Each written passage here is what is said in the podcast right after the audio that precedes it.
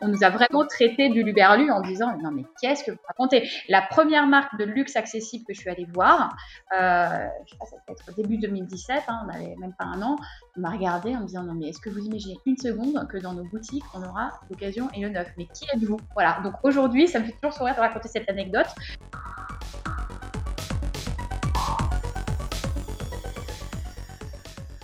En fait, toutes les marques de mode, toutes les fameuses DNVB, donc euh, Digital Native Vertical Brands, qui se créent depuis 10 ans, euh, ont cet ADN RSE en elles. Euh, donc, déjà, elles font des précommandes, par exemple, donc ça évite le déstockage derrière. Hein. je pense à Asphalt, évidemment.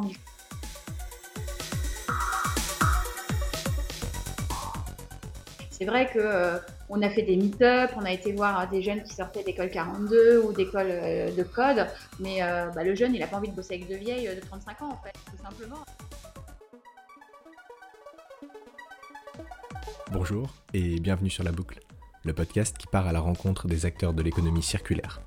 Nous sommes Olivier Roche et Mathias Guinan, et nous avons lancé Bikehead, la première place de marché pour vendre et acheter du matos de vélo en seconde main. Dans la boucle, on va donner de la voix aux acteurs de l'économie circulaire au travers de discussions sans filtre et sans tabou à propos de leur parcours, leur vision et leurs projets. Eh bien, aujourd'hui, nous accueillons Lucie Soulard, fondatrice de Place to Swap, sur la boucle. On est vraiment hyper heureux avec Olivier euh, de t'accueillir. Salut Lucie, bienvenue. Bonjour Mathias, bonjour Olivier, merci beaucoup de m'accueillir aujourd'hui. Salut Lucie. Alors, Lucie, ce qu'on te propose pour commencer cet épisode, c'est d'abord de te présenter, si tu le veux bien. Oui, alors donc je m'appelle Lucie Soulard, je suis cofondatrice de Place to Swap. Place to Swap, c'est une, une start-up qu'on a lancée il y a cinq ans maintenant et qui propose aux marques de réintégrer l'économie circulaire dans leur modèle économique. Super, c'est la petite intro de Place to Swap. Évidemment, on va revenir sur Place to Swap. Est-ce que, avant d'avancer sur cette superbe plateforme, tu peux nous parler un peu plus de, de, toi Comment tu as, par quoi tu as commencé Peut-être ton, ton premier background à l'école, etc. nous, on repart vraiment dès le début. Hein. Eh ben, allons-y. très bien. pour la partie perso, là, ça va durer un petit peu plus longtemps et arrêter si je suis trop longue, évidemment. on, a, on a le temps, c'est bon. C'est parfait. Euh, bon, du coup, euh, la partie plus perso, j'ai 40 ans. Moi, avant de lancer Place to Swap, j'ai travaillé pendant 10 ans euh, dans des grosses boîtes de marketing. Voilà, j'ai un background, j'ai fait une école de commerce et, et, un parcours assez classique ensuite dans des grosses boîtes de marketing, de grande consommation, d'industrie. au bout de 10 ans, j'ai éprouvé le besoin de me former en digital parce que je me rendais compte que je passais vraiment complètement à côté euh, euh, de cette transformation et vraiment cet ouragan euh, qui était en train de, de, révolutionner la manière de faire et notamment la manière de faire du marketing. Donc j'ai repris mes études, un, MBA digital et marketing business, avec vraiment dans l'idée à la base d'avoir une nouvelle corde à mon arc et de continuer dans des fonctions de direction marketing. Et la vie étant ce qu'elle est, ça en fait de belles rencontres hein, et puis de belles opportunités. C'est au cours de cette formation que j'ai rencontré Stéphania, euh, mon associée, euh, qui avait aussi ce parcours euh, marketing, avec qui on a eu réellement un coup de cœur professionnel et personnel. Hein. On était amenés à travailler ensemble très vite sur des sujets touchant notamment à l'économie circulaire. On a vu qu'on fitait bien. Elle-même était dans une démarche de je veux me former sur ce digital avec une idée d'accompagner les marques dans, cette transformation digitale. Et c'est elle qui a eu l'idée. Euh, on se connaissait depuis deux mois, hein, on se connaissait pas depuis longtemps. Et un jour, elle m'a dit euh, Lucie, j'ai une super idée. J'ai pas dormi de la nuit. Est-ce que je peux te la partager? Elle me la partage. Je la trouve géniale. Et là, je lui dis bon bah ok, on y va. c'est vraiment pas du storytelling. C'est comme ça que ça se fait. euh, une belle rencontre. Moi, j'y allais, je te dis, pour euh, mon MBA, me dire bah ok, je vais continuer en marketing dans les grosses boîtes. Et puis bah finalement, je me retrouve à faire de l'entrepreneuriat avec une personne que je connais depuis peu de temps, mais où je me suis dit c'est le moment d'y aller. J'avais un bon alignement pro et perso. Hein. J'avais négocié mon départ de ma précédente boîte. Donc j'avais un peu de temps devant moi. Euh, j'avais été séduite par la personne et par le projet. Donc je me suis dit, bah, on y va. Excellent. Donc toi, euh, initialement, euh, tu t'étais pas dit, même pendant ton, ton, ton, ton école de commerce qui souvent pousse quand même un peu dans cette dynamique un peu entrepreneuriale pas que, mais un petit peu. pour toi, c'était pas du tout un truc initialement où tu disais je, veux aller là-dedans, quoi. Pas du tout. C'était, euh, en fait, ce que j'ai coutume de dire, euh, c'est que ça sommeillait en moi, très certainement depuis très longtemps. Mais euh, comme beaucoup de femmes, hein, je suis très consciente qu'il y, a des barrières qu'on se met, et je pense que j'étais dans, l'autocensure par rapport à ce sujet de l'entrepreneuriat. j'étais plutôt, bah, la, voilà, la bonne élève qui veut cocher les cases, on fait son école, on fait des grosses boîtes de marketing, et, et on progresse là-dedans. Et en fait, avec le recul, je me rends compte que pendant le salariat, pendant dix ans, euh, j'étais pas à ma place. Il y, avait, il y avait quelque chose qui me chiffonnait, mais j'étais pas capable de le décrire à l'époque. Hmm. Et euh, à l'inverse, euh, l'entrepreneuriat, j'ai coutume de dire que ça a réveillé un peu euh, bah, ce qui, voilà, c'est quelque chose qui sommeillait en moi depuis très longtemps. Euh, ça correspond beaucoup plus à mon caractère, à titre perso. Hein, je suis toujours en mode euh, plutôt moi qui anime les choses, qui organise les week-ends avec les potes. Euh, voilà, toujours dans cette dynamique euh, assez dynamique, justement. Je prends les devants, quoi. Je prends les devants, exactement. Euh, et puis j'étais malheureuse dans les grands groupes, d'être un, un, pion parmi tant d'autres. Enfin, vraiment, ça me convenait pas en fait. Et, et donc cette rencontre m'a montré qu'en fait, je devais avoir ça, dans un coin de ma tête. Et, euh, et j'ai coutume de dire aussi que euh, ça a un peu révélé le, meilleur de moi-même hein, euh, et que je me suis dit, bah, en fait, je suis capable de ça. Là où, comme beaucoup de femmes, hein, je, je, parlerai sans doute beaucoup de l'entrepreneuriat féminin aussi pendant le podcast, mais je pense qu'il y a ce gros sujet chez les femmes hein, de ne pas oser et de se mettre des barrières beaucoup plus que chez les hommes. Et, euh, et ben voilà, j'ai réussi à lever ces barrières et, euh, à me dire, ben en fait, je suis faite pour ça et je regrette pas une seconde. Alors oui, l'entrepreneuriat, c'est vraiment très dur, on ne peut pas dire le contraire, mais en même temps, je ne me verrais pas une seconde revenir en arrière et, revenir en, entreprise aujourd'hui. Wow, c'est très beau, c'est très motivant euh, ce, que tu, ce que tu nous partages là. Et, et du coup, si tu aurais peut-être un, conseil à donner à, des femmes qui, auraient ce, potentiel blocage que tu t'étais mis de manière inconsciente dont, tu viens de nous parler? Eh bien, oser en fait. Justement, arrêtez de vous mettre des barrières, arrêtez de trouver des excuses. Je pense qu'on est les championnes des excuses pour se dire euh, qu'on n'y arrivera pas, pour dire oui, mais j'ai une famille, euh, oui, mais euh, il y aura des problèmes d'argent. En fait, il faut qu'on arrive à, passer outre et à, voilà, à, arrêter de supporter en permanence ces injonctions contradictoires quand tu es une femme. Tu dois, être, voilà, tu dois être une mère, tu dois être une épouse, tu dois être une superwoman, tu dois être forte en cuisine, tu dois avoir une maison parfaitement rangée. En fait, il faut qu'on arrête flageller en permanence et il faut oser. Donc voilà, moi c'est vraiment le message et euh, comme je l'ai dit précédemment, je suis très investie dans ces sujets. Euh, j'ai envie que, que, les filles arrêtent de se mettre des barrières. Euh, je ne sais pas si vous savez, mais les filles elles sont meilleures en classe très très très très tard dans, la, dans leur scolarité. Et après il y a une inversion qui se passe parce qu'il y a quelque chose, il y a, il y a, la société qui leur a dit à un moment et de manière insidieuse, hein, c'est pas forcément aussi clairement édictées, mais que euh, elles n'avaient pas leur place pour euh, faire du code, par exemple, qu'elles n'avaient pas leur place pour faire de l'ingénierie, alors que jusqu'à une certaine, un certain âge, et euh, généralement c'est jusqu'en troisième, elles sont bien meilleures que les, que les garçons en classe. Quoi. Donc c'est ça que j'ai envie d'inverser, et je pense que ça passe aussi par leur donner des exemples, des rôles modèles, qu'on ne montre pas que des hommes qui réussissent, et que comme ça, elles vont réussir à débloquer des choses, et, et surtout pas s'interdire de faire des choses. Je ne peux que plus soyer, plus, plus mmh. sur, sur tes propos.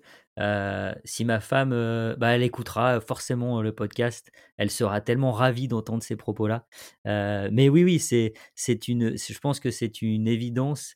Et, effectivement, on sait que culturellement, il y, a plein de choses qui sont, qui sont tellement ancrées. et, c'est super chouette, effectivement, de, aussi de, prendre ce, ce, bâton de pèlerin un et de dire au-delà de, au-delà de ma mission dans cette boîte, je veux aussi, je veux aussi montrer que je suis une femme et que, et que j'ai pris le, mon courage à deux mains, que j'ai lancé cette boîte et que ça cartonne. Et en plus, vous êtes deux femmes. Absolument.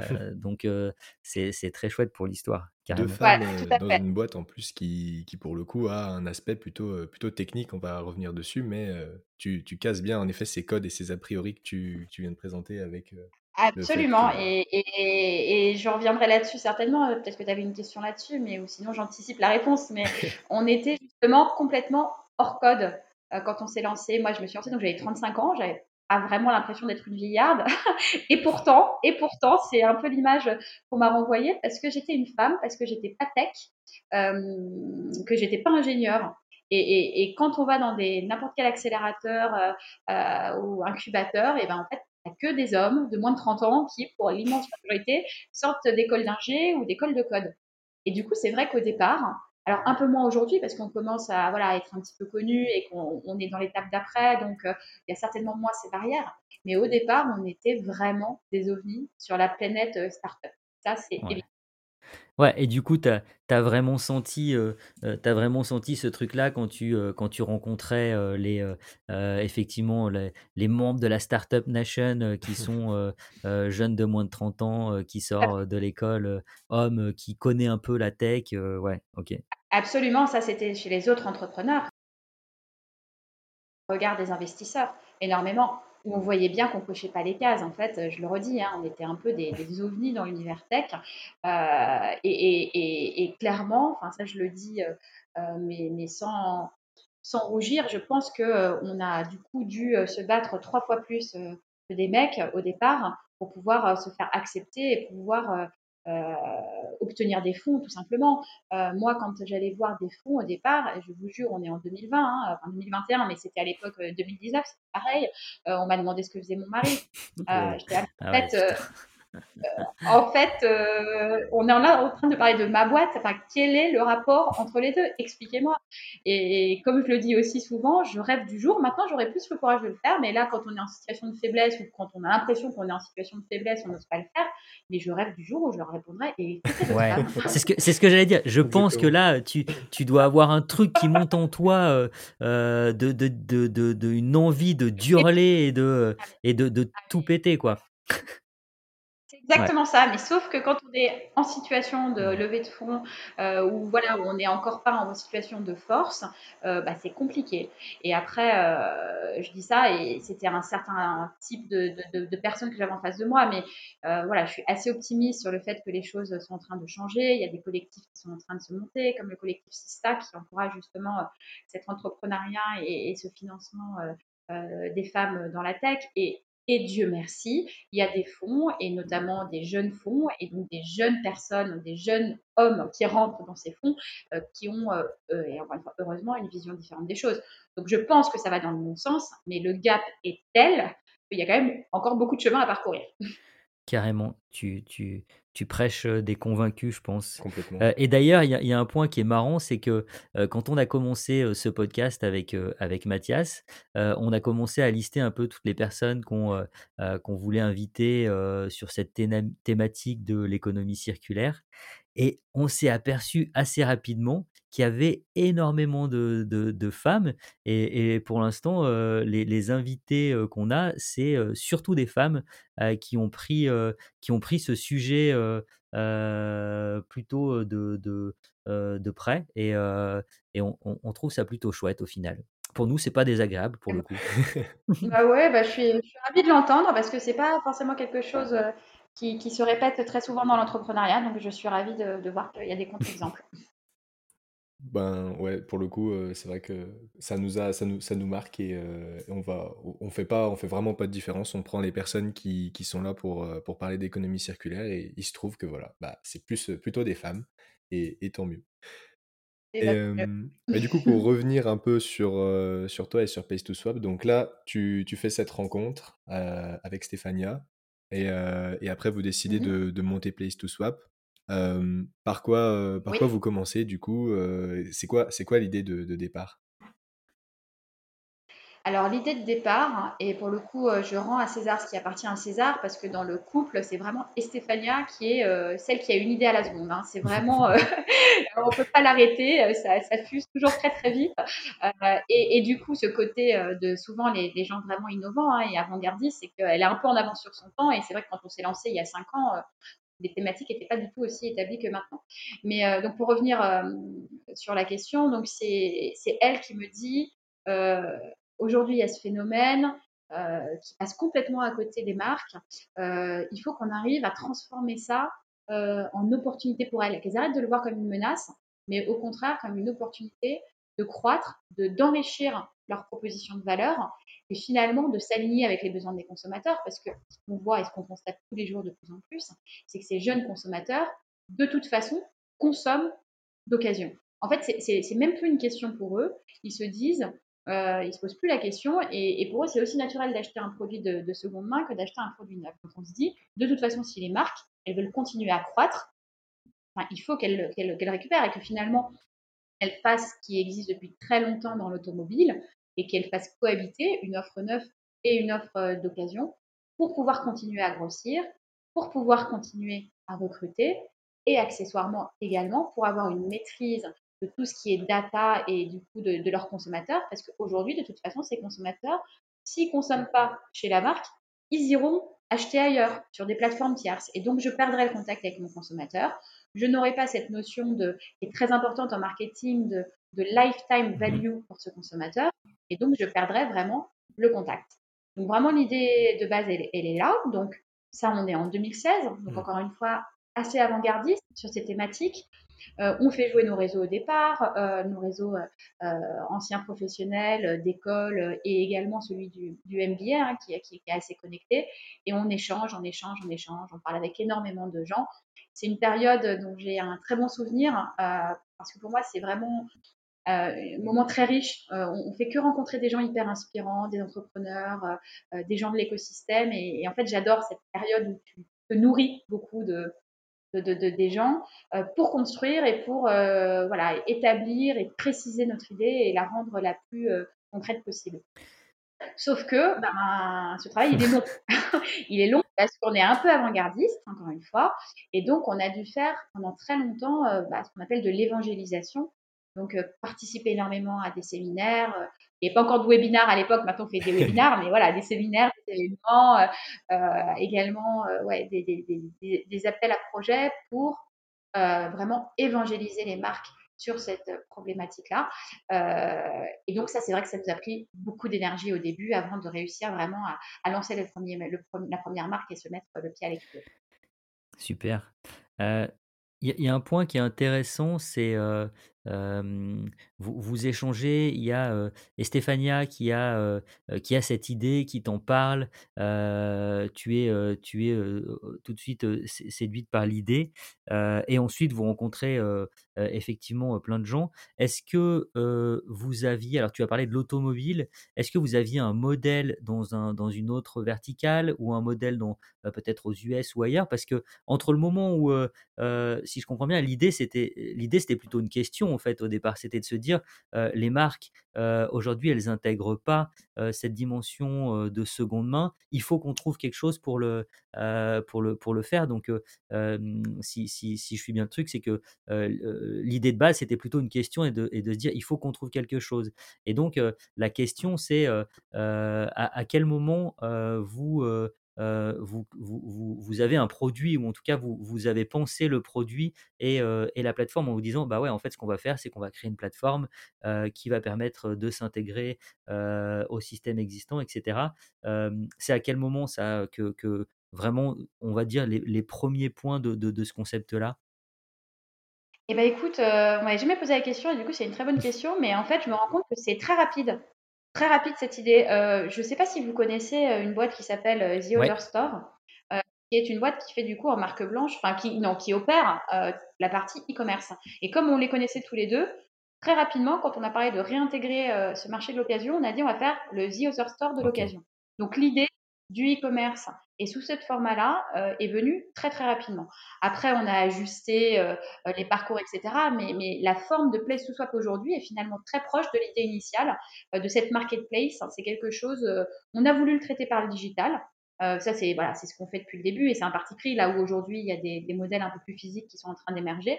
Mais le fait de partir sur le digital était un postulat de base euh, certainement parce qu'aussi on était dans cet environnement MBA digital, hein, donc c'est ça qui, a poussé, et parce qu'on avait l'exemple de The Other Store, et parce qu'on savait très bien, hein, évidemment, que le e-commerce était euh, amené à, croître euh, encore de manière exponentielle. Donc, ce parti pris a été pris très très vite finalement. Ok. Et, et du coup, est-ce que, enfin là, donc tu, tu, commences à du coup à rentrer les premières marques. Et, donc concrètement, quand une, entreprise installe Place to Swap, le greffe à, sa plateforme, est-ce que tu pourrais du coup expliquer le, process en fait Qu'est-ce que ça apporte en plus du coup sur, sur une plateforme concrètement, enfin sur un site concrètement en plus quand Place to Swap est intégré? Alors, Effectivement, déjà l'intégration à la première marque, je tiens à préciser, enfin vous l'avez compris de ce que je disais précédemment, mais ça a été long parce qu'on était un peu en avance et que l'idée d'intégrer de, l'occasion à, et le mélanger en quelque sorte à son produit neuf, euh, ça n'a pas été facile euh, à, à, faire intégrer. Donc on a déjà eu vraiment une première victoire le jour où on a eu notre premier client qui a accepté de nous faire confiance et de mettre en place la plateforme chez nous. Euh, je le dis aujourd'hui, on travaille plus avec eux parce que entre temps il y a eu le Covid, mais c'était Camailleux et voilà, c'est une marque qui vraiment nous a fait confiance et avec lequel on a monté ce projet à la suite d'un appel à projet euh, justement sur ces thématiques de circularité. Euh, donc voilà, ça c'était pour la, la, petite remise en contexte. et ensuite, concrètement, donc qu'est-ce qu'on propose? On propose donc une marketplace en marque blanche qui vient se plugger sur le site de e-commerce des marques. Donc très concrètement, sur un camailleux, je vais reprendre l'exemple, euh, j'ai un lien qui me renvoie vers cette plateforme qu'on appelle vintage ou, seconde main ou market comme on veut, qui renvoie chez nous et on opère l'intégralité du parcours euh, de la mise en ligne à l'achat et, à la logistique euh, entre mmh. consommateurs. Donc on est un site dans le site euh, donc l'intérêt pour la marque, euh, c'est justement qu'on n'a pas à faire des plugs sur des systèmes de paiement ou des plugs sur des systèmes euh, logistiques et que elle va donc dans son écosystème maîtriser ses échanges. c'est vraiment un Vinted intégré hein, dans l'idée avec l'envoi en direct entre consommateurs. Et l'intérêt pour elle, bah, c'est un peu ce que je disais euh, précédemment, c'est qu'elle garde la maîtrise euh, de son consommateur puisque c'est chez elle. Donc derrière, euh, elle peut réactiver la partie CRM et la data en disant bah tiens telle personne qui a acheté d'un produit d'occasion, je vais pouvoir le retargeter derrière avec un produit. Par exemple, elle a acheté une robe, et ben je vais lui envoyer une ceinture. Enfin voilà, ce type de choses. évidemment, la maîtrise de l'image. parce que c'est un peu moins vrai chez Camailleux, mais sur des marques un peu plus haut de gamme, c'est plus le cas. L'effet un peu euh, fourre-tout qu'on peut avoir en réalité euh, sur euh, Vinted ou Le Bon Coin est pas très mmh. qualitatif. Donc, quand on monte en gamme chez les marques, euh, avoir cette maîtrise de l'image, c'est quelque chose qui est important. Donc, ça, rien de mieux que la marque pour avoir une fiche produit de qualité, hein, puisqu'elle est déjà chez elle. Euh, et ensuite, il y a cet effet effectivement de fidélisation. Donc, très concrètement, c'est de se dire quand je remets mon produit en ligne, euh, soit je récupère du cash, soit je récupère un bon d'achat équivalent. Dans ce cas-là, on recommande à la marque de l'abonder pour pouvoir racheter derrière. Donc, on coche vraiment toutes les cases euh, de la circularité, euh, l'aspect financier par ce système de bon d'achat, l'aspect maîtrise de l'image et l'aspect de garder le consommateur dans son écosystème et qui sont des objectifs que toutes les marques ont euh, aujourd'hui. Ah ok, effectivement, on, boucle, du coup, on boucle vraiment la, la boucle sur, euh, sur le process de distribution des, des produits euh, pour les marques. Sur, le podcast, la reboucle, donc c'est parfait. Voilà. non, mais l'idée, pour le coup, et je, je trouve l'idée absolument euh, géniale. le, le, le, concept d'avoir pensé, pensé tout ça, c'est excellent. Et, et, et, et l'enjeu aussi, et peut-être qu'on peut un tout petit peu aussi revenir dessus, mais l'enjeu technique et technologique, encore une fois, moi, ce qui, mmh. me, ce qui, me, ce qui me passionne dans, dans, dans, dans l'histoire, c'est vraiment entre le moment où euh, où vous deux, euh, vous réfléchissez au concept, vous dites ouais mais c'est génial, c'est ça, il faut qu'on intègre le truc. Euh, mais ni moi ni Estefania, on est des expertes du code ou de la tech. Mmh. ouais. mais on va monter cette plateforme. Comment Alors oui, vous aviez, tu, tu, tu, prenais l'exemple de The Other Store qui était potentiellement un modèle, mais de mémoire, The Other Store c'est plutôt c'est plutôt un service. Je ou est-ce qu'il y a une partie aussi techno importante dans la dans la plateforme? Non, non, ils, opèrent vraiment pour certaines marques encore. Alors, je crois de moins en moins, je ne vais pas dire de bêtises, mais euh, ils faisaient le e-commerce de A à Z, hein, du site à la logistique, euh, en, partant, en, passant par euh, l'animation du site de e-commerce. Quand ils sont lancés, euh, c'était en 2007, je crois, il y avait encore beaucoup de marques qui n'avaient pas du tout leur e-commerce. Euh, chose qui n'est plus tout à fait vraie aujourd'hui. Mais à l'époque, en tout cas, c'était très novateur parce qu'elles traitaient, elles déléguaient, elles prenaient à leur charge l'intégralité de l'e-commerce des marques. Donc, bah, pour répondre à ta question, bah, ça a été un sacré, le premier gros défi hein, auquel on a été, confronté, c'est de trouver déjà la, bonne personne qui va pouvoir nous, développer cette plateforme. Donc là-dessus, pareil, je rends rends hommage, j'y tiens parce qu'ils ont été un élément vraiment clé dans, dans, dans l'histoire et la, construction de Place to Swap. On a trouvé une agence lyonnaise qui s'appelle mmh. NovaWay et qui nous a développé cette plateforme, la V1 du coup. on n'avait évidemment pas les moyens de, de, recruter des devs. Hein. Enfin, au départ, on était sur fonds propre et on a tenu pendant deux ans sur fonds propre, hein, donc on n'avait pas un sou du tout pour, pour pouvoir recruter qui que ce soit. Donc, on a commencé par externaliser. Euh, donc, la V1 Camailleux a été faite euh, avec euh, cette agence et on a vraiment co-construit avec eux toute la partie flux, donc flux consommateur, flux technique, flux, financier, pour le développer pour notre premier client. Donc ça, on l'a fait pour les deux premiers clients. Après, bah, très naturellement, il a fallu trouver, enfin, on, savait hein, qu'il fallait internaliser parce qu'on ne peut pas être une boîte tech qui externalise sa tech, ça n'a pas de sens. Et là, eh ben, sacré défi, encore une fois, de retrouver, de recruter un CTO euh, en étant pas très connu, enfin voire pas connu du tout, hein, enfin on n'était personne, euh, d'avoir quelqu'un euh, de qualité qui qu'on puisse onboarder et qui reprenne la main sur le code. Et là, j'aimerais bien avoir la recette magique de comment faire un CTO, mais je ne l'ai pas. On a vraiment galéré, on a rencontré beaucoup de monde. Euh, et on a fini par, par le trouver, mais, euh, mais c'est vrai que ça a été une étape importante euh, parce que réinternaliser la tech, ça a beaucoup de. Enfin, c'était indispensable, encore une fois, pour continuer à croître, pour imaginer aller voir des fonds. Évidemment, un fonds ne met pas un centime dans une boîte si c'est pas internalisé, et de pouvoir faire une, transition qui soit la plus fluide, on va dire. Dès, dès le début, vous l'aviez pensé comme ça, quoi, en vous disant, dans tous les cas, on va réinternaliser la, la, techno. Oui. oui, oui. C'était euh, inenvisageable euh, sinon. Euh, mais encore une fois, on n'avait pas un sou. On avait beaucoup échangé sur ce sujet. Je parlais des échanges au début du projet et c'était un des sujets sur lesquels on a largement, en long, en large et en travers, échangé avec des entrepreneurs pour savoir comment faire quand on n'a pas de tech dans l'équipe fondatrice de base.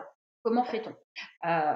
Donc voilà. Après, en toute honnêteté, en toute transparence. Euh, c'est facile à dire hein, parce que nous, on n'arrive pas arrêté de nous le dire, mais moi, je donnerais le même conseil aux gens qui se lancent, c'est que c'est quand même mieux d'avoir la tech internalisée dès le mmh. début. Mais bon, encore faut-il avoir quelqu'un dans l'équipe qui soit tech. Nous, c'était pas notre cas. Euh, mais, mais, voilà, on nous le disait à l'époque, ça nous énervait. mais effectivement, je dis la même chose. C'est quand même beaucoup mieux d'avoir un tech dès le départ parce que euh, bah parce que c'est son métier tout simplement et que ça lui permet d'avoir une vision euh, pas que court-termiste, mais un peu plus moyen et long terme par rapport aux objectifs de la mmh. boîte. Si, tu avais à le, si tu avais à le refaire, euh, tu, tu, vous, passeriez plus de temps à essayer de trouver quelqu'un euh, tout de suite pour internaliser dès le début, c'est ce que tu veux dire un petit peu? Oui, alors euh, le temps l'a passé, hein. C'est ça qui est terrible, c'est qu'on a vraiment passé, mais c'est pas pour autant qu'on a trouvé. Mais, euh, mais encore une fois, c'est facile à dire, j'ai pas la recette, euh, et ça va malheureusement pas dans le sens de ce que je disais précédemment, mais c'est que on a fait des meet-up, on a été voir des jeunes qui sortaient d'école 42 ou d'école de code, mais bah, le jeune, il a pas envie de bosser avec de vieilles de 35 ans, en fait, tout simplement c'est simple que ça. Euh, c'est plus facile d'avoir des jeunes parce qu'ils ont moins de contraintes financières, mais en même temps, euh, ils ont plein de startups hyper excitantes et euh, dynamiques qui leur ouvrent les bras. donc, je, je l'ai dit, hein, j'ai malheureusement pas la recette pour ça, mais c'est vrai que si je me relançais, alors c'est facile quand c'est la deuxième fois parce que tu as déjà un background, mais, mais je, ne borderais direct. Donc oui, un conseil, c'est facile à dire, hein, mais essayer d'avoir un tech dès le départ, quoi. Et, comment euh, vous avez fait du coup? Comment vous en êtes sorti de cette phase?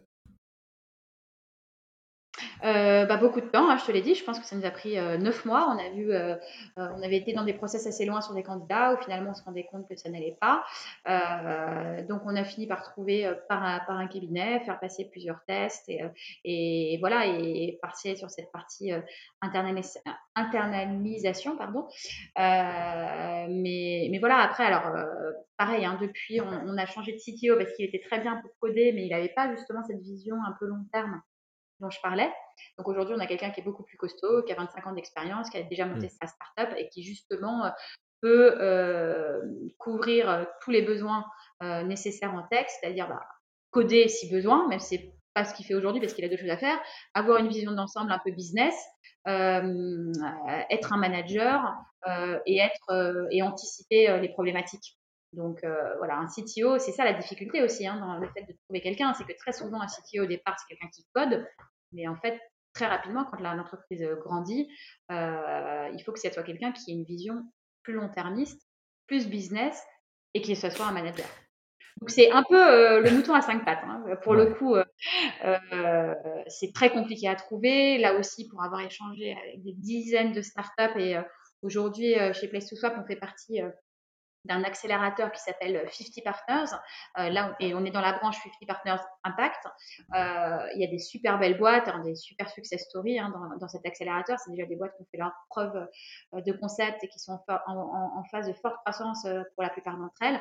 Donc, on a échangé beaucoup avec elles sur ces sujets de, CTO. Et en réalité, euh, on se dit que sur un panel de, tech existant sur le marché, il y a allez, 2 ou 3 des gens qui peuvent être CTO parce que euh, c'est compliqué d'être à la fois tech, business, manager et, euh, et mmh. visionnaire. Quoi. Effectivement, ça, euh, ça en fait une ressource très rare. C'est compliqué.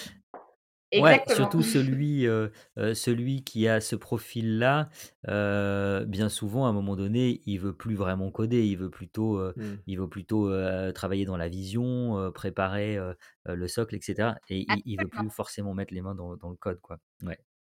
Exactement. euh, j'ai, euh, juste, je reviens sur, sur, sur cette partie outils, parce qu'il y a un truc souvent, quand on parle de, de, de, de, plateforme, on parle souvent de, de la tech, du code, comme on l'a dit. et donc, tu, tu, disais effectivement, on s'est dit, on, a trouvé une, superbe agence, NovaWay, mais il y a quand même un truc qui, qui m'interroge un peu derrière, c'est on a l'idée globale du truc, on veut le faire, mais comment, comment est-ce que vous travaillez Est-ce que c'est l'agence aussi qui vous accompagne sur toute cette partie UX le, Comment vous rédigez le cahier des charges? Parce que, comme tu disais, forcément, nous, on n'était pas forcément des digital natives. Mmh. Du coup, c'est l'agence aussi qui vous accompagne sur toute cette partie-là, comment on va construire le parcours client, etc. Qui, qui en fait, ça fait aussi partie de la tech. On en parle souvent un peu moins, on parle souvent du codage, mais avant le codage, il y avait quand même la, la construction des scénarios, comment, mmh. comment on va le designer, etc. est-ce que vous aviez une idée, la question peut-être derrière, c'est aussi, est-ce que vous aviez une idée très claire de ce que vous vouliez faire? Ou, ou, ou est-ce que vous, on vous a aussi accompagné beaucoup là-dessus? Alors, on avait une idée très claire de ce qu'on voulait faire et tout ce travail de parcours et du X, c'est vraiment nous mmh. qui l'avons fait.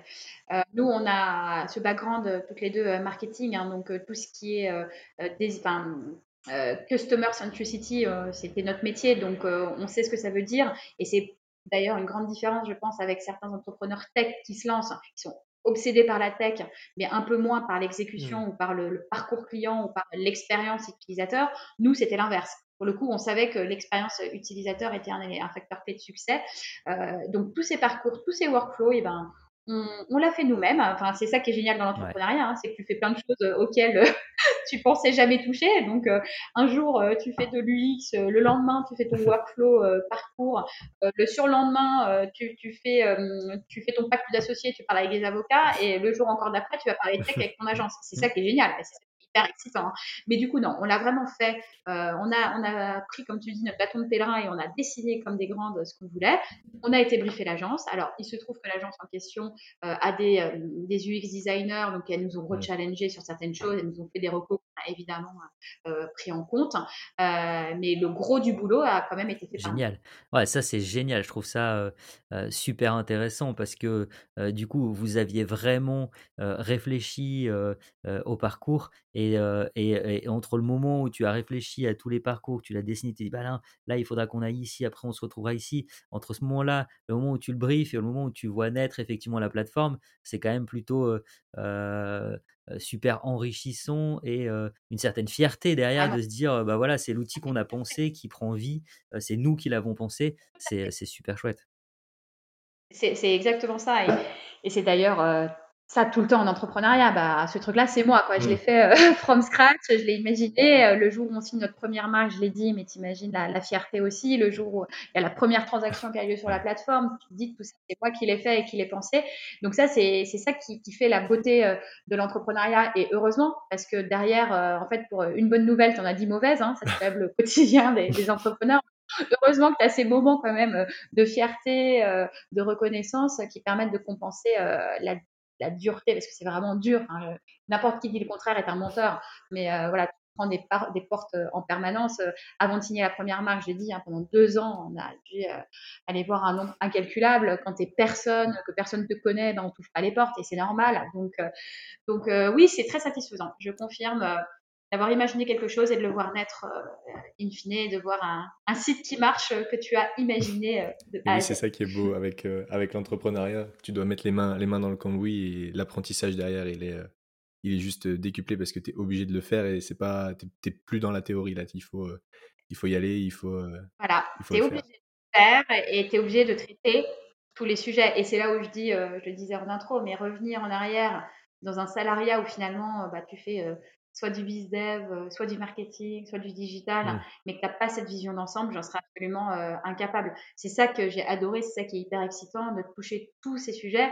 c'est un apprentissage accéléré euh, de la vie. Donc, euh, alors c'est pas pour autant qu'on est expert dans tous les sujets, mais par contre, on a touché à beaucoup de choses. Et de toute façon, quand il n'y a personne d'autre que toi qui peut le faire, bah, tu le fais, quoi. Tu n'as pas le choix. Ouais, et puis tu connais ton produit pour le coup, comme vous l'avez poncé dès le début.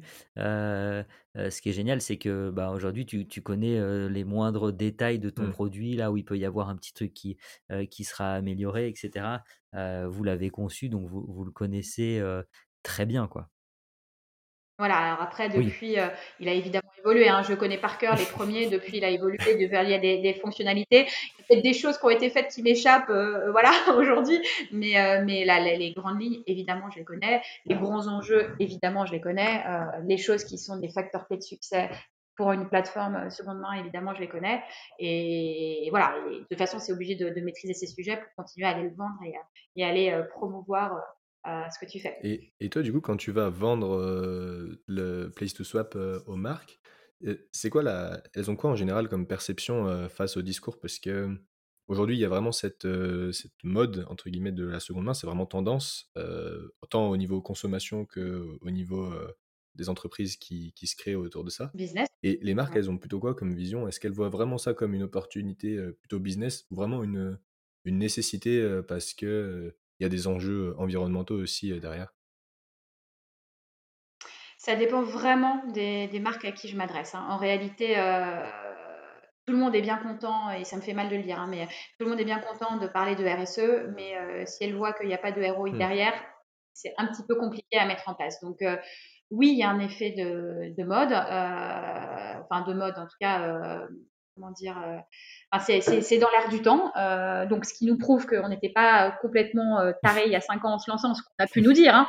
On nous a vraiment traité du luberlu en disant Non, mais qu'est-ce que vous racontez? La première marque de luxe accessible que je suis allée voir, euh, je sais pas, ça peut être début 2017, hein, on n'avait même pas un an, m'a regardé en me disant Non, mais est-ce que vous imaginez une seconde que dans nos boutiques, on aura l'occasion et le neuf? Mais qui êtes-vous? Voilà. Donc, aujourd'hui, ça me fait toujours sourire de raconter cette anecdote parce qu'il se trouve que je rediscute avec cette marque quatre ans après. Donc, voilà. Dont tu t'es le nom, c'est ça? Bah, ah oui, non, je donnerai certainement pas le nom. De toute façon, je pense que si elle m'écoute, si elle m'écoute, elle se, elle se reconnaîtra. Et puis de toute façon, il y a eu la direction qui a changé mille mm. fois hein, dans le retail et surtout dans la mode euh, ces derniers temps, surtout, c'est quand même assez chahuté. Hein. Donc, euh, je, je, lui jette pas vraiment la pierre parce qu'à l'époque, on était certainement un peu en avance, mais ça me fait rire. Euh, et, et, aujourd'hui, euh, enfin voilà, on était en train d'aller faire ce travail, de taper au port, d'évangéliser. Aujourd'hui, on a de l'appel entrant parce que comme tu l'as dit tout à l'heure, Mathias, aujourd'hui, tout le monde a envie de d'y aller. Quoi. Mais donc, pour répondre à ta question, euh, les sujets, ils sont que bah, les chiffres parlent d'eux-mêmes. Euh, quand tu vois euh, l'exemple de la marque dont je parlais précédemment, que entre 2017 et 2021, le nombre de produits sur Vinted est passé de 50 000 à 400 000, tu te dis ah, bah, il y a peut-être un petit sujet quand même. sur, Vinted, pardon, sur Vinted, tu disais, c'est ça? Ouais. sur Vinted, la marque en question, euh, c'était 50 000, ce qui était déjà énorme hein, quand on a été les voir en 2017. Mais en 2017, il y avait 90% des gens à qui on parlait qui ne connaissaient pas Vinted. Bah, depuis, ils ont fait leur levée gigantesque. Depuis, ils font de la pub télé. Et depuis, il n'y a pas une marque euh, qui ne me parle pas de Vinted euh, avant même que je le fasse parce qu'ils sont bien conscients du mmh. phénomène et que maintenant, d'ailleurs, ça fait un an et demi ou deux ans qu'ils apparaissent dans le top 10 des sites de e-commerce mmh. de mode. Donc, ils savent bien que c'est leur concurrent principal. Donc, les gens qui ont une vision euh, un peu plus long terme euh, se rendent bien compte que en fait c'est plus une option. c'est plus une option parce que euh, le consommateur de demain, c'est comme ça qu'il va consommer. Donc s'ils veulent continuer à croître, il faut continuer à recruter. Pour continuer à recruter, il bah, faut avoir des produits qui correspondent aux attentes des mmh. consommateurs. Et en l'occurrence, le consommateur jeune, veut ce type de choses. Et en plus, ils regardent beaucoup plus les stratégies RSE euh, des, boîtes. Hein, euh, ils sont beaucoup plus attentifs à, cette politique-là. Et donc, si les marques en question n'affichent pas une politique volontariste euh, en ce sens, et eh ben les millennials, et ça ils, le disent et ils le font, s'orientent beaucoup moins vers elles. Donc encore une fois, hein, je me répète, mais elles n'ont pas le choix. C'est comme ça parce que sinon, elles, à terme, hein, ça ne sera pas du jour au lendemain, quoique il y en a certaines avec le Covid qui ont disparu de manière accélérée, mais à terme, de toute façon, elles n'existeront plus puisque le consommateur ne viendra plus chez elles. Donc c'est toute ça la promesse, c'est de se dire, vous réintégrez ce marché, vous intégrez la circularité dans votre proposition de valeur. Et notre pari depuis le premier jour, et ça on le dit euh, encore une fois depuis le premier jour, euh, notre pari c'est que euh, dans 20 ans, ça sera aussi naturel d'acheter son produit d'occasion, mais euh, chez Petit Bateau, chez The Couple, chez euh, Lacoste, et, je pense même dans le luxe, que ça l'est aujourd'hui d'acheter un ah produit. ouais, donc là, pour toi, Vinted, ils ont carrément, donc ils ont commencé, ils ont carrément imposé euh, le modèle de seconde main. Et, aujourd'hui, donc on, peut plus s'en passer. Il y a même Vestiaire Collectif qui en remet une couche récemment. tu parlais de levée de fonds gigantesque. Et, oui, Ah bah voilà, ils deviennent euh, le marché, il est là, hein, il est juste énorme. Hein, donc, euh, euh, c'est un, un no-brainer en fait. Tu dois même pas te poser la question. Tu dois y aller, quoi. Ah ouais.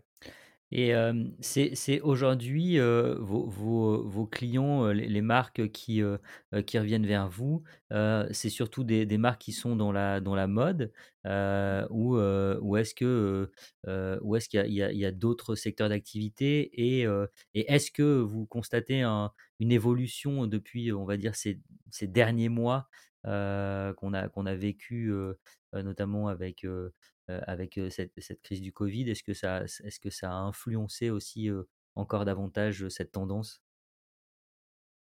Alors clairement, le Covid a accéléré euh, une prise de conscience qui était déjà euh, bien, bien enclenchée. Euh, je disais précédemment, maintenant j'ai de l'appel entrant, mmh. ce qui n'était pas le cas jusqu'à il, il, y a 12 mois. Donc les gens veulent aller sur ces thématiques-là. Donc elles se sont rendues compte qu'il y avait quelque chose qui clochait. il y a aussi la loi qui nous a un petit peu aidé parce qu'il sera interdit de détruire en 2024 les, les, invendus.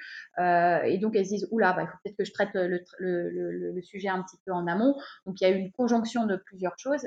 Et encore une fois, le Covid a bien aidé pour accélérer, euh, accélérer euh, cette, euh, cette prise de conscience.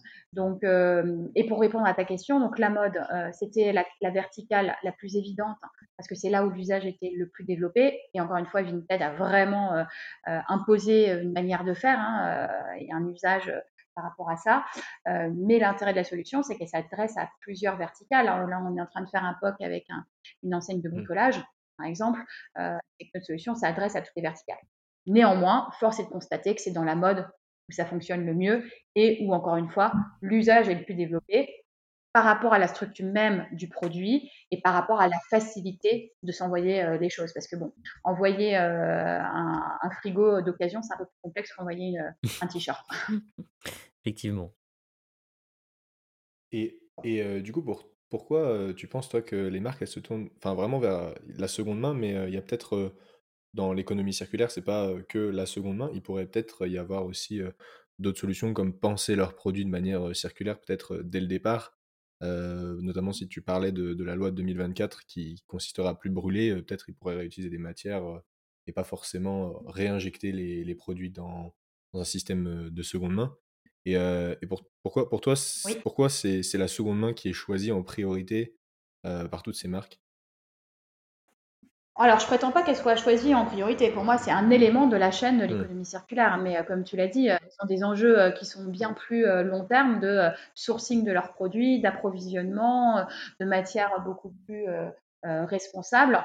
pour moi, les, les, les deux s'opposent pas et les deux ne viennent pas voilà, ne sont pas, ne, s'opposent pas quoi. Il n'y a pas de, comment dire, euh, je trouve pas le terme, euh, mais de rivalité euh, entre les deux. Donc, elles se tournent vers des solutions d'aval de chaîne que nous on propose parce que c'est des choses qui sont plus simples à mettre en place puisque nous on est une plateforme déjà existante clé en main.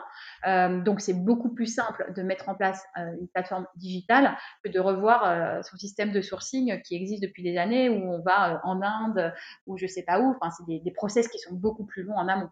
Donc en aval et c'est d'ailleurs l'une de nos promesses, c'est de se dire, vous pouvez entrer rapidement, Mmh. facilement et de manière euh, économiquement rentable dans l'économie circulaire en mettant en place cette solution.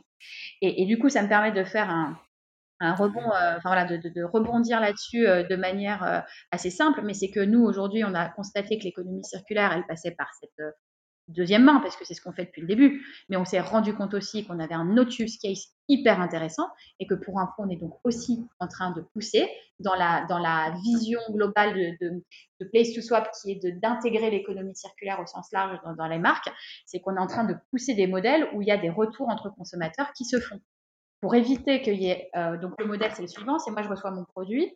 Plutôt que de le renvoyer à mes frais au retailer, je le mets sur une plateforme seconde chance sur lequel un autre consommateur va pouvoir acheter ce produit. Donc, l'intérêt de l'acheteur 1, c'est qu'il paye les frais retour. L'intérêt de l'acheteur 2, c'est qu'il a accès au produit euh, qui est sponsorisé par la marque, parce que la marque a beaucoup plus intérêt à sponsoriser mmh. cet achat qu'avoir à traiter le retour, de remettre le produit en état et le cas échéant, de le remettre euh, dans le circuit. Donc, c'est un autre use case qu'on a développé, en l'occurrence euh, chez VP, hein, euh, qui, a, qui, a, beaucoup, beaucoup de, de, de, retours et pour lequel on a gagné un prix de, de l'innovation e-commerce. Et ça, c'est aussi quelque chose, donc désormais, qu'on pousse chez Place to Swap avec cette vision qui, pour le coup, ne change pas d'accompagner les marques dans leur transition vers un modèle circulaire, mais on se dit, eh ben, la circularité, ça passe pas que par la seconde main, ça passe aussi par diminuer ses retours, mmh. euh, favoriser les échanges entre consommateurs, avec bah, toujours la finalité, bah, qui dit moins de retours, dit moins de produits invendus en bout de chaîne et moins de destruction. Oui. Excellent. C'est, du, du, coup, euh, du coup, on peut considérer que c'est la suite logique de Place to Swap que, que, que vous entreprenez et, euh, et vous remontez en quelque sorte euh, la, la, la, chaîne de valeur? C'est exactement ça. C'est en fait, je, je, le redis, hein, la vision, elle ne change pas.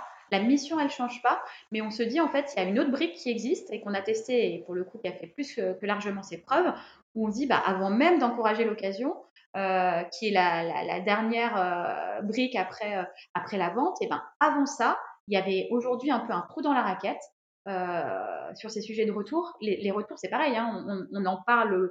Enfin, tout le monde sait que c'est un sujet dans le e-commerce, et pour le coup, l'explosion du e-commerce avec le Covid a accéléré euh, cette tendance, mais les marques ont 30, 35, 40% de retour. Enfin, c'est complètement délirant. Euh, donc, c'est une aberration écologique, parce mmh. qu'il y a des allers pour transporteurs. C'est énorme de logistique parce que pour la fringue, c'est pas tant tu reçois ton produit, mais tu dois vérifier qu'il est en bon état, tu dois le repasser, tu dois le réintégrer au stock, ensuite il faut le revendre, donc il faut re re repayer derrière des coûts marketing aussi pour le, le, responsoriser. Et ton produit, bah, parfois il est pas revendu ou s'il est revendu, il est revendu euh, avec un taux de décote qui est important. Enfin, toi, il y a tout ça dans la boucle. Et, donc on s'est dit, bah, plutôt que faire ces allers-retours, plutôt que faire perdre de l'argent au retailer, pourquoi on n'encouragerait pas la circularité entre consommateurs. On l'a fait chez VP, il se trouve que ça a cartonné, donc on se dit, bah, en fait, pourquoi on ne ferait pas ailleurs? Et, l'un n'empêche pas l'autre. Hein. La, vision aussi de la plateforme, euh, de cette plateforme d'économie circulaire, c'est de faire cohabiter les deux.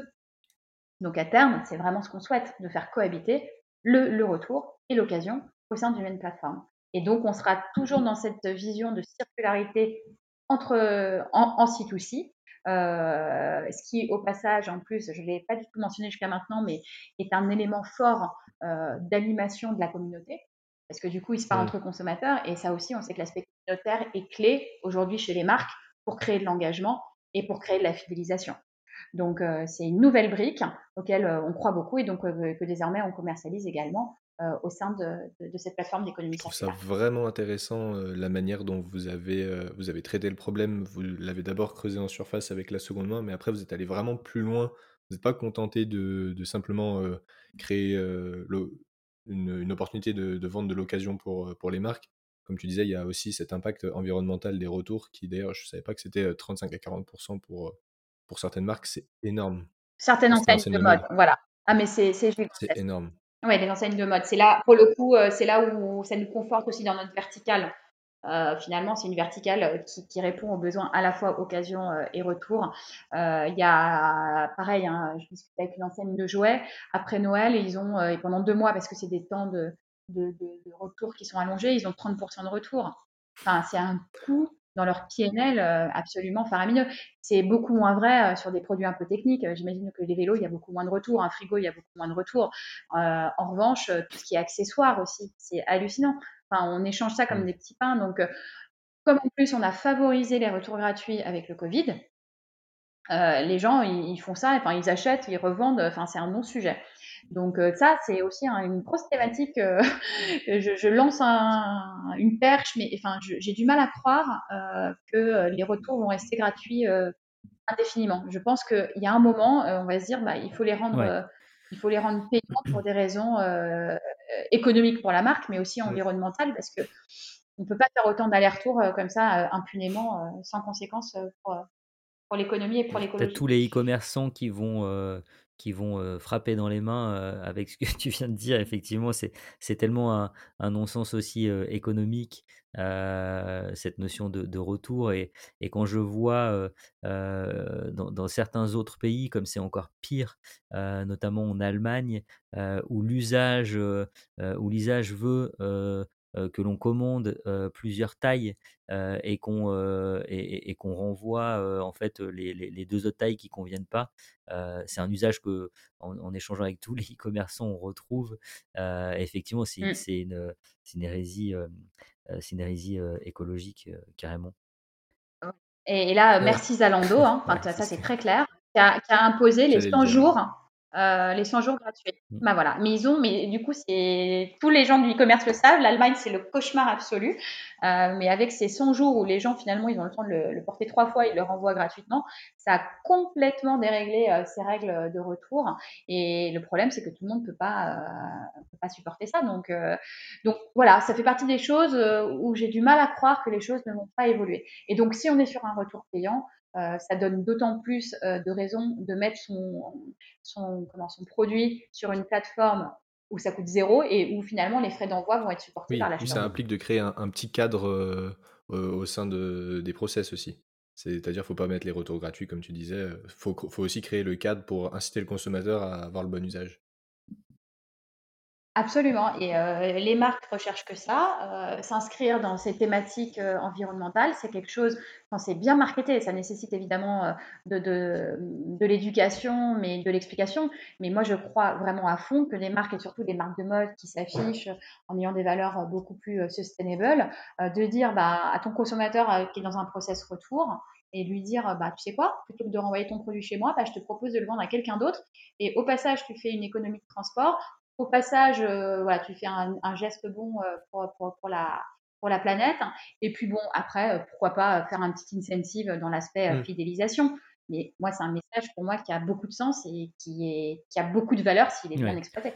C'est sûr que c'est pas la même chose de dire bon bah désormais les retours sont, sont payants parce que on pense que écologiquement c'est une hérésie. C'est pas la même chose que de dire ben ouais maintenant ils sont payants. En revanche, on met à votre dispo une, solution qui vous permet de, euh, de, euh, de, le faire. Et là, le message, euh, le message est complètement différent. Effectivement. Exactement. Est-ce que tu penses que vous allez remonter encore plus haut dans, la chaîne de valeur sur, sur, sur, sur, ces retours-là? Est-ce que c'est une, une volonté ou euh, Alors, bah, il y a déjà beaucoup à faire, hein, comme tu peux imaginer. on s'ennuie déjà pas, donc déjà, il faut qu'on arrive à faire euh, voilà, ce, on va dire V2 où, on, permet de faire les deux en même temps parce qu'aujourd'hui on a une version occasion, une version retour. L'objectif c'est d'avoir une V2 qui recouvre les deux. Donc là c'est ce qu'on est en train de, de, mettre en place. Euh, donc il y a déjà suffisamment à faire. Je ne suis pas sûre que euh, à court terme, on va encore monter plus haut dans la chaîne de valeur. J'adorerais hein, la vision à 5 ans. Euh, j'adorerais dire on va, on va instaurer tout ce qui est recyclage, don, enfin voilà. Mais, mais, déjà il y a du boulot pour les 18 prochains mois là. step by step. Voilà.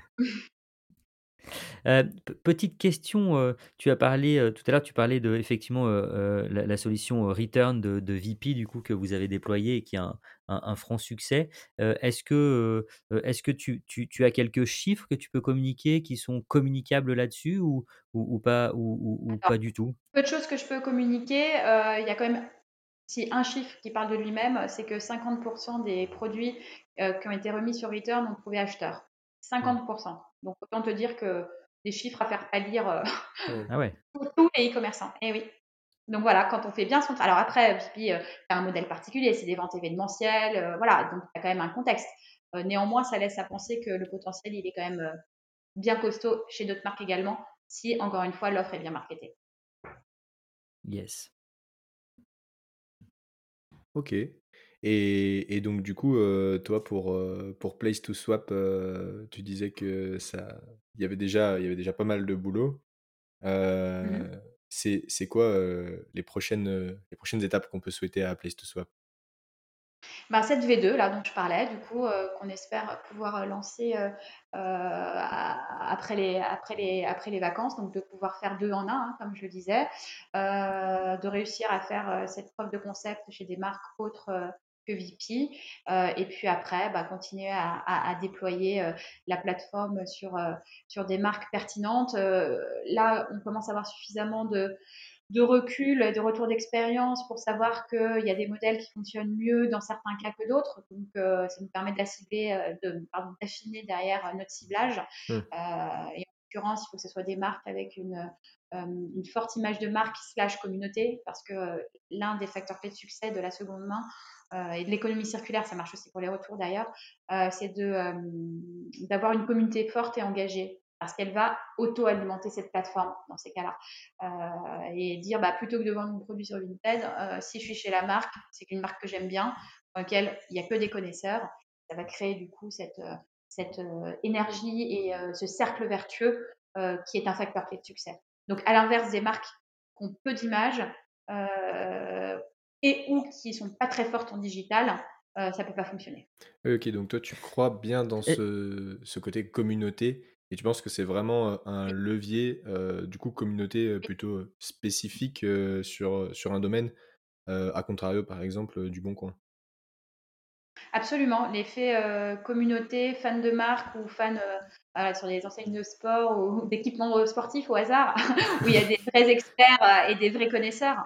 Euh, on fait toujours plus que confiance à des gens euh, euh, experts et qui font partie de la même communauté que toi. Ça, c'est quelque chose qui est toujours hyper intéressant. Des gens qu'on ne connaît pas, mais, mais on fait confiance à leur avis beaucoup plus que sur des choses, enfin des plateformes beaucoup plus généralistes où on ne sait pas si c'est des, vrais avis qui ont lieu. Donc, il y a cet aspect-là, oui, est, est, très très important. Et encore une fois, quand on, vient chez une marque parce qu'on aime la marque, euh, on a beaucoup plus de, chances d'acheter que quand on vient chez une marque pour acheter un produit et pas pour la marque. Je ne sais pas si je me fais comprendre, mais voilà, c'est très différent.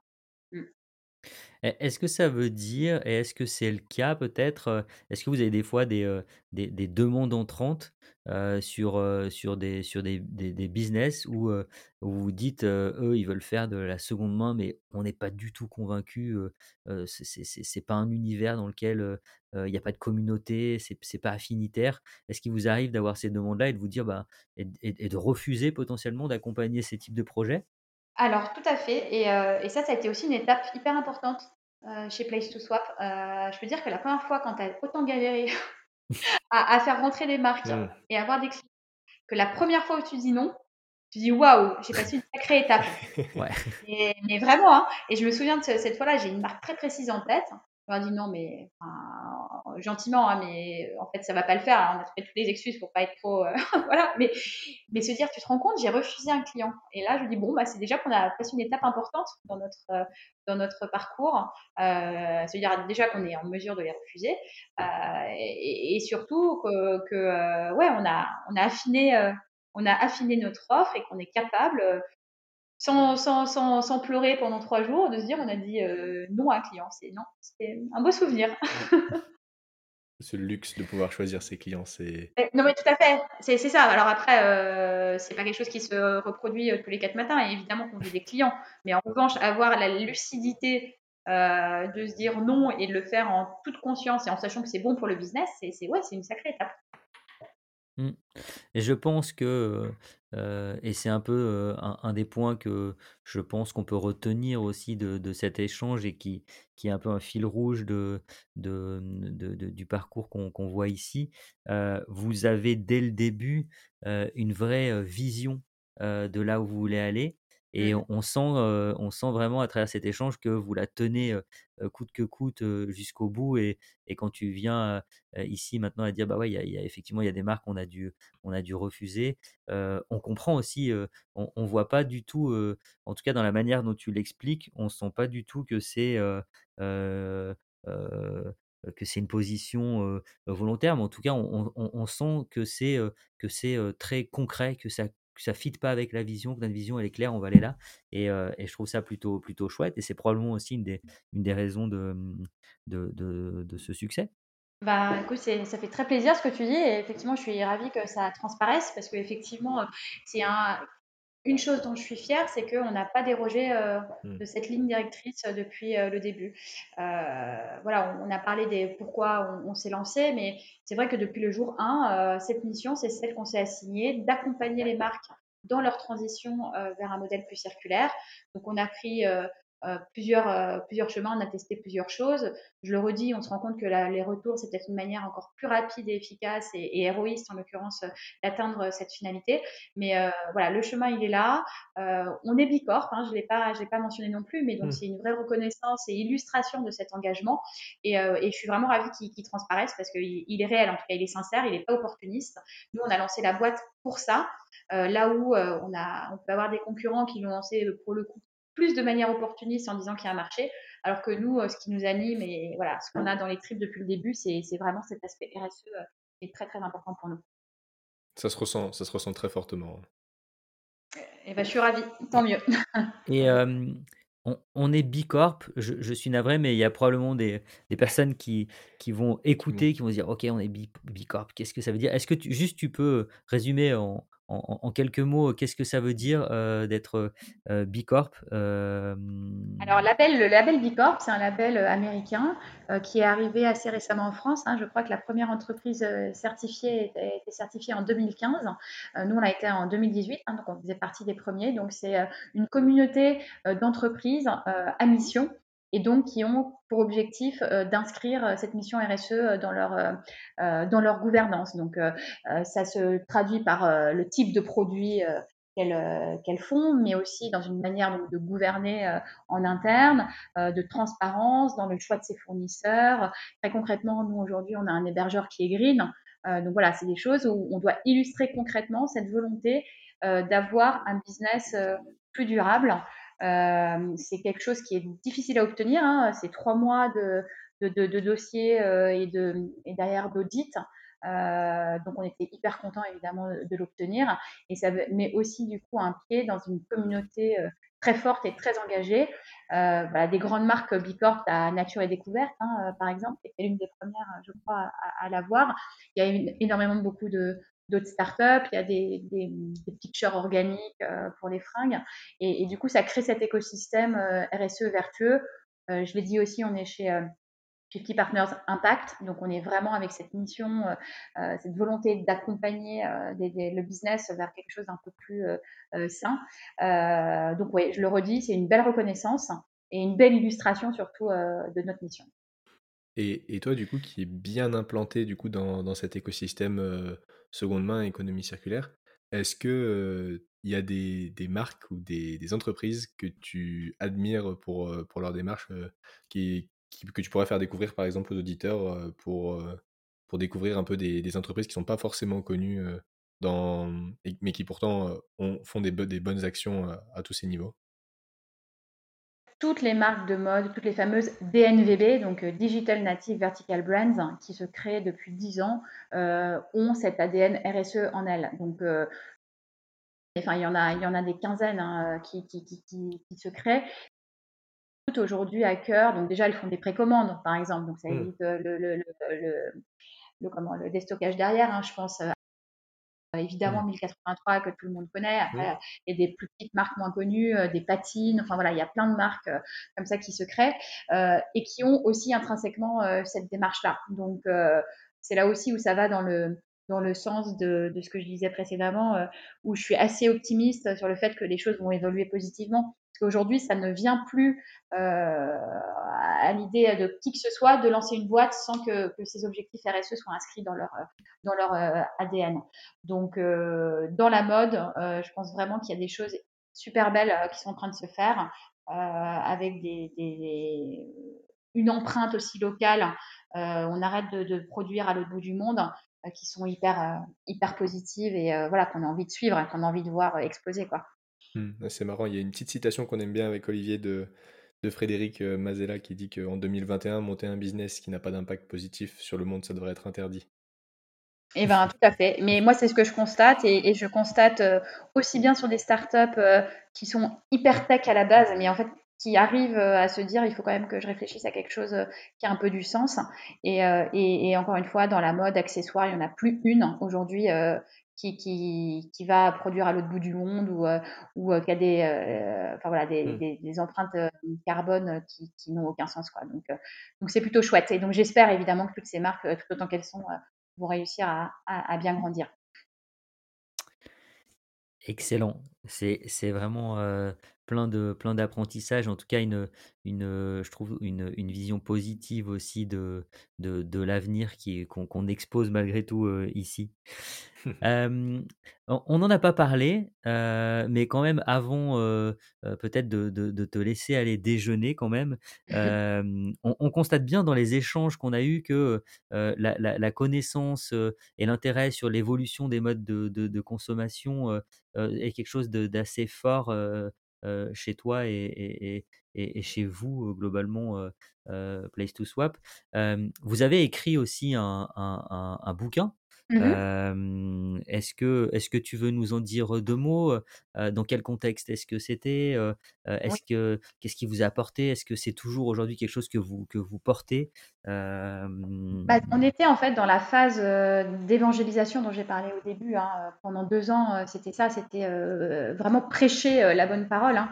Et comme on était donc dans, dans ce MBA avec Estefania et qu'on devait à l'issue de ce MBA faire une thèse professionnelle, on s'est dit bah, plutôt que faire une thèse professionnelle, on va écrire un bouquin. Voilà, on avait peur de s'ennuyer, avec une boîte. On se dit, euh, voilà, on va écrire un bouquin. C'est encore une fois elle qui a eu l'idée. Hein, je te dis, c'est elle qui a eu à la sonde. Et oui, bien sûr, mais n'empêche que, évidemment, que c'était une excellente idée. Alors oui, ça a été compliqué, hein, ça en plus du reste, mais néanmoins, bah, notre thèse c'est un bouquin. Notre bouquin, il s'est vendu. Euh, il continue à se vendre d'ailleurs, euh, parce que j'ai reçu les royalties il y a deux jours. Là, ça m'a fait rire. Ah, pourtant, il était, il était sorti il y a trois ans. donc, il nous a servi à bah, promouvoir ce que ce que j'ai pu exposer ici pendant une heure. Hein. Notre vision, le fait que le retail n'a pas d'autre choix que de se réinventer euh, en réintégrant ces nouveaux usages. Euh, et, voilà, tout le livre et toute la démonstration euh, montre ça. C'est que on, fait le point sur comment il a évolué, comment le digital est, rentré dans sa vie, et que en parallèle, il y a les modes de consommation qui ont évolué, et qu'à un moment, bah, il faut que les deux convergent parce qu'ils ne peuvent pas vivre euh, de manière euh, parallèle. Donc ça a été un élément très fort d'évangélisation, évidemment de notoriété et puis bah, euh, de, crédibilité dans le discours. Enfin, on parlait de, et je suis ravie encore une fois que ça transpire dans, notre message, mais voilà, c'est la preuve que on, dit ce qu'on fait, on fait ce qu'on dit. Donc voilà. franchement, c'est super. Et, et, tiens, bah, fais-toi ta petite promotion quand même. Comment s'appelle le livre et où est-ce qu'on peut le trouver? Alors, c'est euh, le retail face aux nouveaux modes de consommation, euh, donc s'adapter ou disparaître. Euh, je ne vais certainement pas citer une marque américaine, donc il est dans les meilleures librairies, et sinon, bah, je vous incite à aller sur la FNAC, évidemment, pour le trouver. Il est édité, édité chez Duno. On mettra un lien, on mettra un lien vers le, le site de la FNAC quand même en, commentaire. eh ben, avec plaisir, n'hésitez pas. super. Euh, bah, écoute, Lucie, merci ah. encore pour, pour, pour cet échange. comme à chaque fois, on a plein de, sujets. Il y a certainement plein d'autres choses. On, je m'étais noté en même temps qu'on parlait. On aurait pu rebondir, mais, mais on aura l'occasion probablement de, de rééchanger là-dessus. on, va, on va quand même devoir clôturer.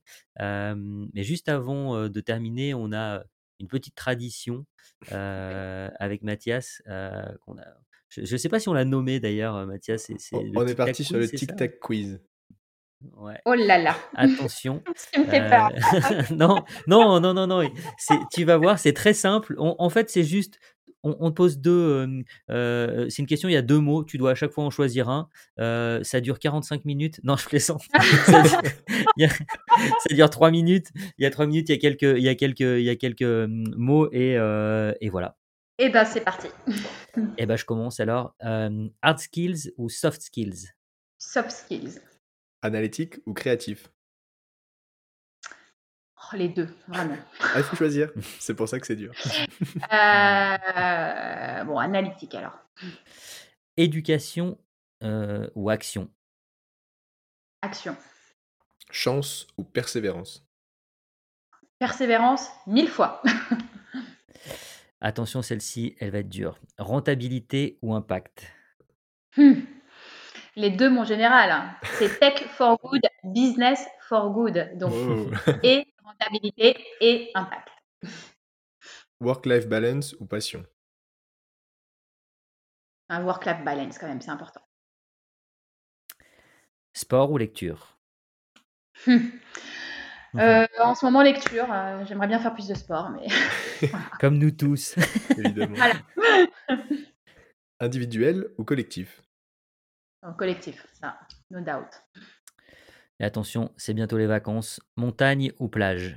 Montagne. Été, hiver, je suis fan de montagne. Et ben voilà, tu as répondu avec brio à toutes les questions de notre Tic Tac Quiz. Ah, bah, tu m'avais dit trois minutes, c'était beaucoup plus rapide en fait. Ouais, on, a un peu, survendu le truc. Mais très bonne idée et n'hésitez pas à en rajouter. J'aime beaucoup l'idée en tout cas.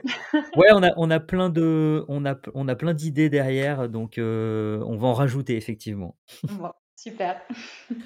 Euh, merci du coup une nouvelle fois, euh, Lucie. Merci à, très bientôt et, et à très bientôt pour les, pour les auditeurs également. On espère que ce podcast vous a plu. Nous, on est enchantés. Et on vous dit. Moi aussi, merci pour le temps que vous m'avez accordé. C'est toujours hyper intéressant de pouvoir partager tout ça. Et le temps passe effectivement très vite. Vous m'aviez prévenu, mais je confirme. On a passé un très bon moment avec toi. Merci, Lucie. Merci beaucoup. À bientôt. À bientôt. Si vous êtes encore là, c'est probablement que cet épisode vous a plu. Alors je vous invite à aller laisser un commentaire sur Apple Podcast pour nous aider à remonter dans les classements et donner encore plus de voix à ces acteurs de l'économie circulaire qui viennent discuter avec nous sur la boucle. Merci encore et on se dit à la prochaine.